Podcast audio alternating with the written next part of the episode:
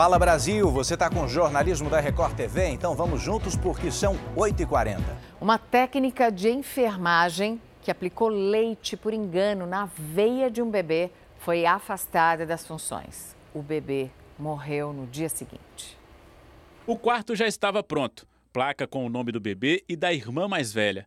Mas Samuel nasceu com uma doença cardíaca e se recuperava de uma cirurgia ainda no hospital o bebê foi transferido às pressas para a UTI, depois que uma técnica de enfermagem aplicou leite no acesso de medicamentos. O leite, por ter proteínas, gorduras, é, ele entupiu as veias, os acessos, e o sangue, quando vinha, coagulava. Aí o rim de meu filho parou, meu filho teve uma parada cardíaca. Samuel é uma criança querida, uma criança esperada, a família toda esperando por Samuel. A entrada da sonda de alimentação é pelo nariz.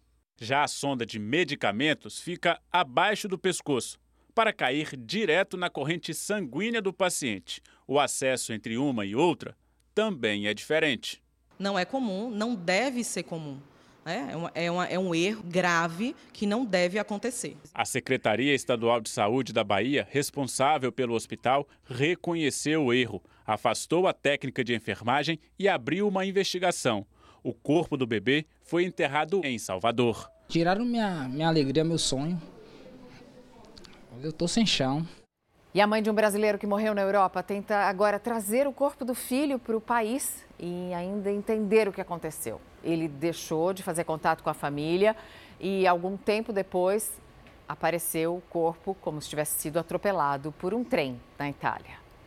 Há mais de um mês, a Josiane tenta trazer para o Brasil o corpo do filho mais velho que morreu na Itália. Eu não vou deixar lá. Eu não vou cremar, eu não vou enterrar lá. Ele vai ser enterrado aqui. O vendedor Diogo Ferreira da Silva, de 30 anos, saiu de São Paulo com destino a Portugal no final de janeiro deste ano. Foi em busca de emprego. Segundo a família, ele morou com um amigo neste prédio no centro de Lisboa, mas reclamou da dificuldade em conseguir uma vaga de trabalho. Eu acho que lá não era tudo aquilo que ele pensava, né? Portugal, acho que não foi tudo aquilo que ele sonhou. A mãe, que falava com o filho quase todos os dias, conta que Diogo decidiu ir para Berlim, na Alemanha, onde também tinha um conhecido. A última conversa que Josiane teve com ele foi em 2 de abril.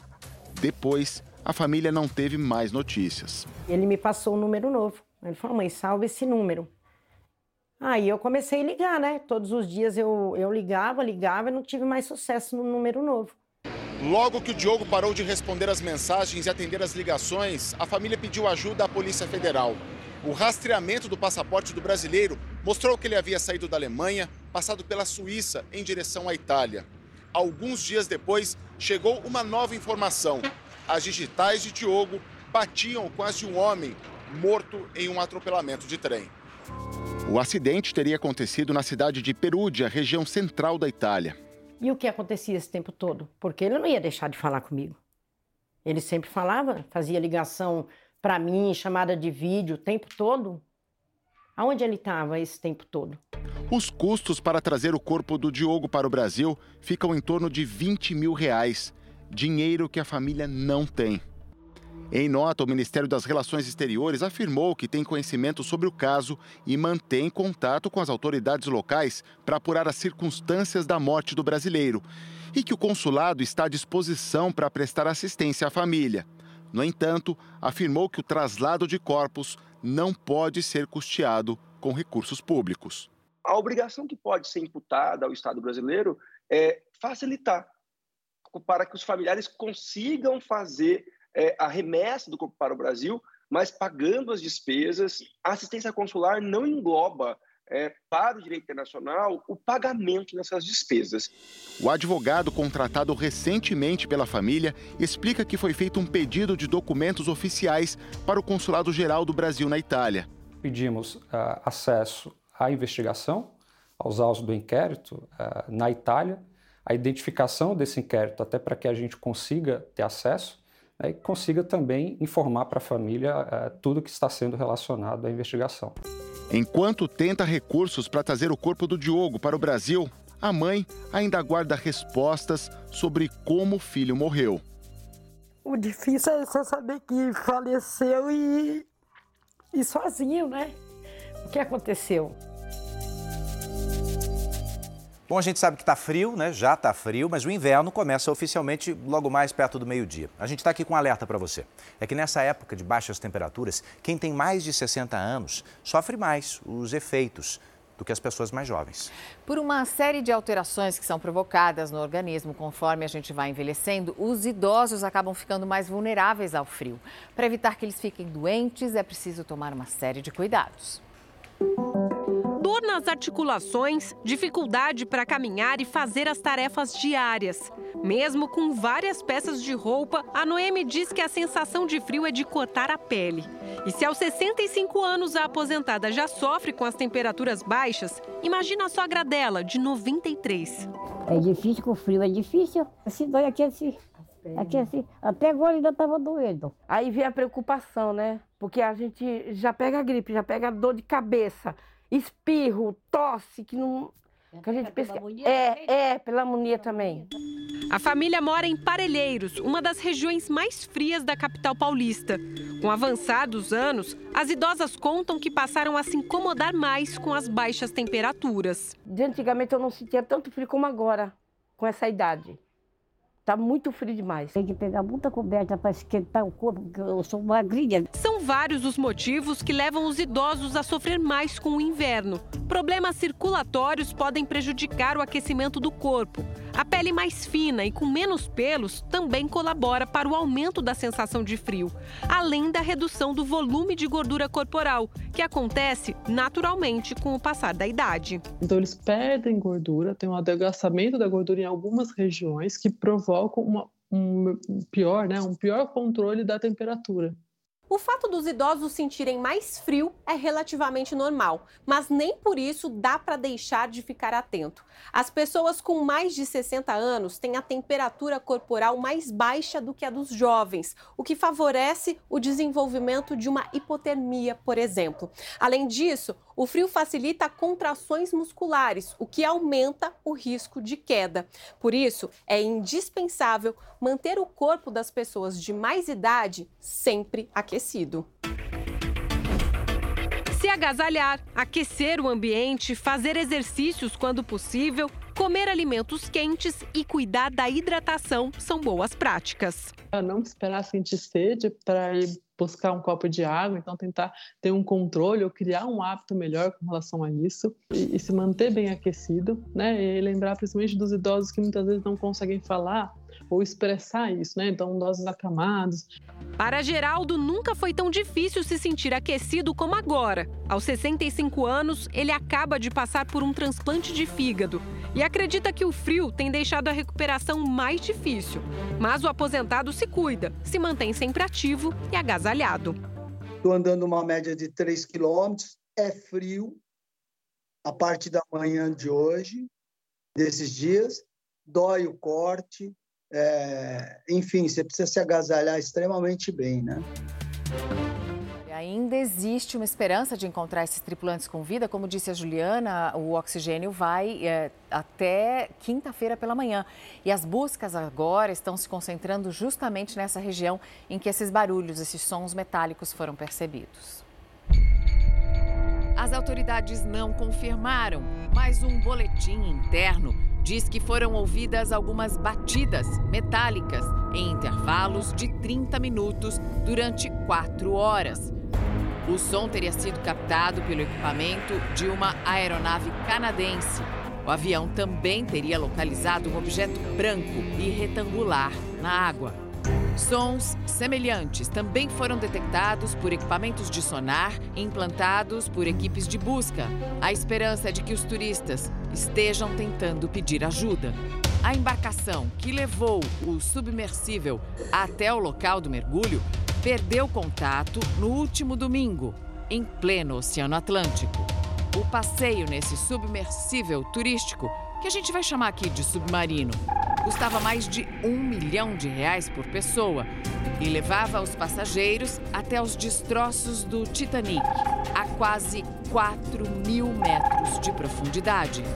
Ao todo, o passeio durava cerca de oito horas. O piloto usava uma espécie de joystick, esse controle de videogame. O espaço interno dentro dessa enorme cápsula é apertado, pouco maior do que um carro. Se o submarino estiver preso entre os destroços do Titanic, as equipes de resgate podem mandar um drone subaquático, controlado à distância, mas eles só têm até quinta-feira pela manhã de prazo. Esse caso ganhou atenção no mundo inteiro. Pelas ruas aqui no Brasil, a percepção de que essa missão extravagante foi muito arriscada. O risco é muito grande, né? Não dá para topar, não. Eu não faria isso, não. Deus me livre. Por quê? Por quê? E se a gente não volta? O que, que a pessoa vai ganhar com isso? Eu não consigo entender que um ser humano pode pensar em gastar uma fortuna dessa com uma coisa tão inútil, tão, tão sem necessidade. Segundo a imprensa americana, estavam a bordo Stockton Rush, que seria o próprio dono, fundador da empresa Ocean Gate, responsável pela viagem. O empresário britânico Hamish Harding, que trabalha no ramo da aviação. E o também empresário paquistanês Shahada Dawood, que está com o filho Suleiman Dawood. E ainda o ex-comandante da Marinha Francesa, Paul-Henri Nargolet, considerado um especialista da expedição e o maior estudioso do local do naufrágio do Titanic. Para especialistas, uma tragédia aconteceria a qualquer momento com as expedições que descem até o Titanic. Alguns anos antes, um ex-funcionário dessa empresa, Ocean Gate, foi demitido depois de ter feito um alerta para os riscos que uma missão dessas poderia trazer. O atirador responsável pelo ataque a uma escola no Paraná foi encontrado morto na prisão. O suspeito, de 21 anos, estava enforcado com fio de nylon dentro da cela. De acordo com informações iniciais, um detento que dividiu espaço com ele foi quem chamou os carcereiros ao ver o jovem pendurado nas grades. E a polícia agora vai investigar as circunstâncias do ocorrido. A gente mostrou aqui ontem uma história que chamou muita atenção. Então, a polícia de Pernambuco, atenção, conseguiu ouvir um menor de 13 anos que é suspeito de trocar as mensagens com esse atirador que invadiu a escola e matou duas pessoas no Paraná. As vítimas receberam mensagens, ou melhor, as vítimas receberam homenagens durante o velório. Tristeza e comoção marcaram a despedida de Caroline Alves, de 17 anos. Professores da jovem também fizeram uma homenagem especial um conforto em um momento difícil para a família. Ela queria ir para os Estados Unidos né, e depois voltar, estudar, né, ser professora. É um sonho interrompido, os dois. Além de Caroline, o namorado dela também morreu no ataque registrado no Colégio Estadual Professor Helena Colodi. Luan Augusto, de 16 anos, foi ferido na cabeça. Eu entendi que Deus quis que eles ficassem juntos, porque eles não eram dois, eles eram um. As aulas na escola onde aconteceu a tragédia devem ser retomadas apenas na próxima segunda-feira. Moradores e pais de alunos lembraram das vítimas depositando flores e velas na entrada do colégio. Não tem palavras, não tem palavras, uma situação que a gente não imagina nunca na vida que vai passar. A polícia prendeu o atirador de 21 anos e um outro rapaz que tem a mesma idade. Ele é suspeito de ajudar a organizar o ataque. Também foram cumpridos mandados no estado de Pernambuco contra pessoas que teriam mantido contato com o assassino. O comandante-geral da Polícia Militar reforçou o policiamento, o secretário de Educação esteve na região também, dará todo o suporte psicológico com o apoio de profissionais cedidos pelo governo do estado à educação estadual. Olha, o enterro de Luan Augusto, namorado de Caroline, acontece agora no final da manhã de hoje. E chegou a 16 o número de mortos por causa do ciclone extratropical no Rio Grande do Sul. O último corpo a ser encontrado foi de um homem de 73 anos que tinha sido dado como desaparecido. De acordo com a Defesa Civil, mais de 14 mil pessoas ainda estão desalojadas e outras 1.500 estão desabrigadas. Não há mais informação sobre outros desaparecidos. E olha aqui quem quer comprar o carro zero quilômetro tão sonhado com desconto ganhou mais 15 dias para fazer isso. Vamos ver quais são as regras para pessoas físicas. O Ministério da Indústria e Comércio informou que nos primeiros 15 dias 320 milhões de reais foram usados para a compra de veículos, tá? Esse valor representa mais de 60% dos recursos destinados ao programa de incentivo. Os descontos, você se lembra, chegam a 8 mil reais. A partir de hoje, pessoas jurídicas também podem comprar ônibus e caminhões mais baratos. A Comissão de Constituição e Justiça do Senado sabatina ainda hoje Cristiano Zanin, ex-advogado de Lula e indicado para a vaga de ministro do Supremo Tribunal Federal. Vanessa Lima está com a gente, direto de Brasília, ao vivo com os detalhes. Vanessa.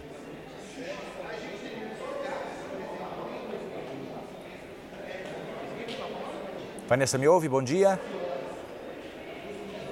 Oi, Edu, bom dia. A sabatina começa logo mais às 10 horas da manhã. Cristiano Zanin foi indicado para ocupar a vaga do ministro Ricardo Lewandowski, que se aposentou. A aprovação de um nome para o STF passa primeiro pela CCJ do Senado e depois por uma votação no plenário. Não existe votação na Câmara dos Deputados. Zanin defendeu o presidente Lula na Lava Jato. Se for aprovado, o advogado de 47 anos poderá atuar durante 28 anos anos no STF. Pelas regras atuais, o ministro do STF é obrigado a se aposentar ao completar 75 anos de idade. Edu, Mariana. Obrigada, Vanessa. E o projeto que prorroga por mais quatro anos a desoneração na folha de pagamento de 17 setores da economia foi aprovado na Comissão de Assuntos Econômicos do Senado. Agora, falta definir se a próxima etapa de votação já será na Câmara dos Deputados ou no plenário do Senado mesmo. A desoneração da folha de pagamentos permite às empresas dos 17 setores que mais empregam no Brasil a substituição da contribuição previdenciária de 20% sobre os salários dos empregados por uma alíquota sobre a receita bruta, que varia de 1 a 4,5%. Ao todo, os 17 setores empregam diretamente quase 9 milhões de pessoas. Se não fosse pela desoneração, mais de 1 milhão e 600 mil empregos não teriam sido gerados entre 2018 e 2022. A medida está prevista para chegar ao fim em 31 de dezembro deste ano. Durante a análise da prorrogação na Comissão de Assuntos Econômicos do Senado, o líder do governo, senador Jacques Wagner, argumentou que o Ministério da Fazenda vai apresentar no segundo semestre uma proposta de desoneração da folha de pagamentos para mais setores da economia. Vamos garantir os 17, que é só uma prorrogação, e se vier algo mais palatável, mais abrangente, nós vamos votar e, evidentemente, vai ficar nulo de pleno direito o que nós estamos votando hoje. O autor do projeto, o senador Efraim Filho, também defendeu a liberação o quanto antes para que o projeto seja aprovado no começo do próximo semestre na Câmara dos Deputados. Esse é um imposto burro, ele é equivocado, ele passa uma mensagem equivocada, veja só. Ele diz: quanto mais empregos eu gerar, mais impostos eu vou pagar. Isso está errado. Era para ser o inverso: quanto mais empregos eu gerar, menos impostos eu vou pagar. O texto foi aprovado pela Comissão de Assuntos Econômicos. Se pelo menos nove senadores não apresentarem recurso nos próximos cinco dias úteis para que a proposta seja analisada pelo plenário do Senado, o projeto que prorroga a desoneração da folha de pagamentos vai direto para a análise da Câmara. A comissão também começou a votar o projeto do novo marco fiscal. O relator, senador Omar Aziz, retirou do limite de gastos as despesas da União com o Fundeb, com o Fundo Constitucional do Distrito Federal e com as áreas de ciência, tecnologia e inovação. Fala Brasil está terminando. Bom dia para você.